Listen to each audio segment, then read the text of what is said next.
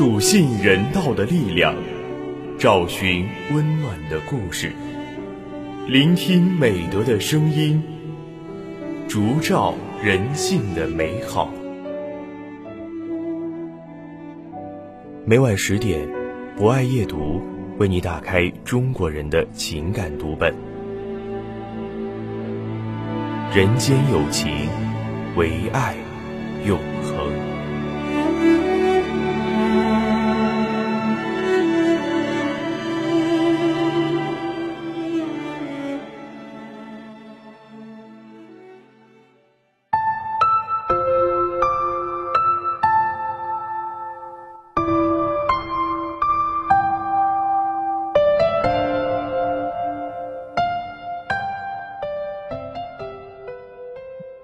人间有情，唯爱永恒。大家晚上好，欢迎收听今晚的博爱夜读，我是主播刘向平。那么在今晚的博爱夜读中，我将为您推荐由刘志坚撰写的文章《只为守候一个人的火车站》。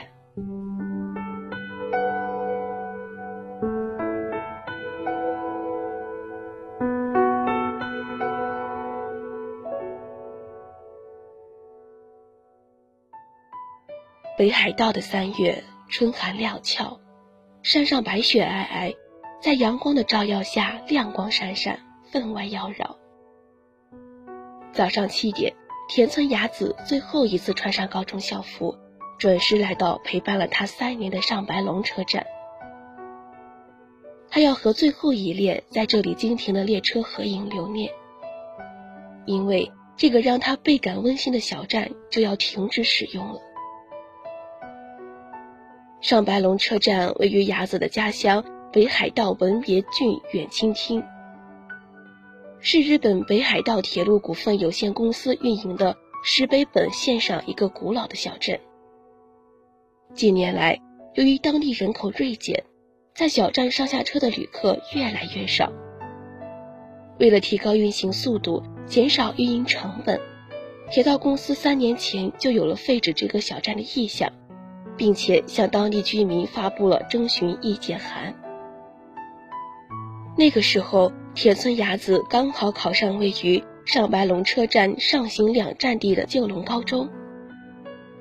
因为学校不提供住宿，雅子只能每天搭乘火车在家和学校之间往返。看到铁路公司想撤销小站的征询函，雅子急了。如果小站被撤，自己无论从上站还是下一站乘车，都有一个多小时的路程，非常的不方便。于是他忐忑地给铁道公司写了一封言辞恳切的求助信，希望能够保留这个小站。雅子在信中写道：“我是家住远庆町的一名高中生，每天要搭乘贵公司的列车从上白龙站到旧龙。我非常理解。”由于旅客减少，废止车站的意向，但这样就会给我带来极大的不方便。为此，恳求你们保留这个小站。如果可以，我将不胜感激。信件寄出后，雅子并没有抱太大的希望，因为自己毕竟人微言轻。雅子的来信引起铁道公司员工纷纷议论。多数人认为不能为一个人的利益而损害公司的利益，少数人认为不能单纯的考虑经济利益。因为公司的宗旨是为客户提供便利的服务，所以应该保留这个小站。最后，公司董事会经过研究决定，上白龙站继续运营三年，一直到雅子高中毕业。铁道公司真的满足了自己的愿望，雅子感激不已。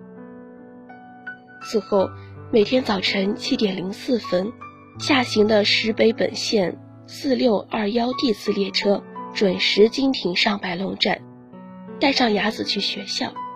下午十七点零八分，上行的四六二二 D 次列车再次把他送回家。就这样。这个专为雅子一人设置的小站保留了三年。雅子每天与这两次列车相伴一个小时，与列车员也渐渐熟悉了，彼此成为了非常要好的朋友。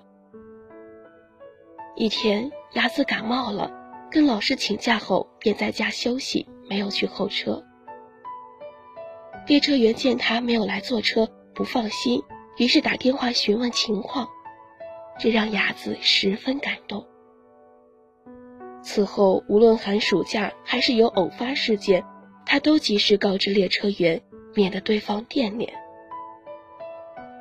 寒来暑往三年，仿佛一眨眼就过去了。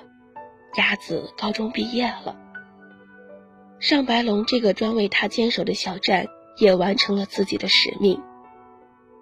雅子穿上高中校服，在最后一次经停小站的火车前，恋恋不舍地留下了合影。随后，雅子把事情的来龙去脉以及合影发到了网上。网友看完这个温馨的故事后，纷纷点赞留言，还有很多人。专门搭乘石北本线列车来到上白龙站，围观这个温馨的小站。相聚时的喜悦，分别时的忧伤，是雅子三年来与上白龙车站每天上演的温馨画面。这些画面永远定格在雅子心中，成了温暖她一生的美好回忆。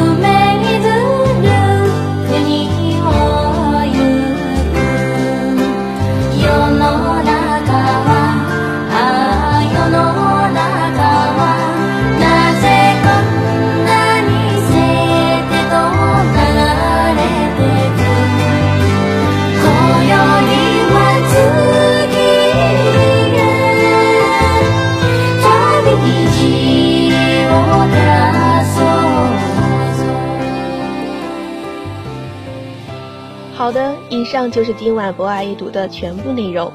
主播刘向平非常感谢您的聆听。本节目由中国红十字会总会报刊社与武汉市红十字会联合出品，专业支持汉口学院传媒学院，并在喜马拉雅 FM、蜻蜓 FM、荔枝 FM、懒人听书、凤凰 FM、企鹅 FM、虾米音乐等平台同步播出。期待您的持续关注。人间有情，唯爱永恒。让我们下次再见。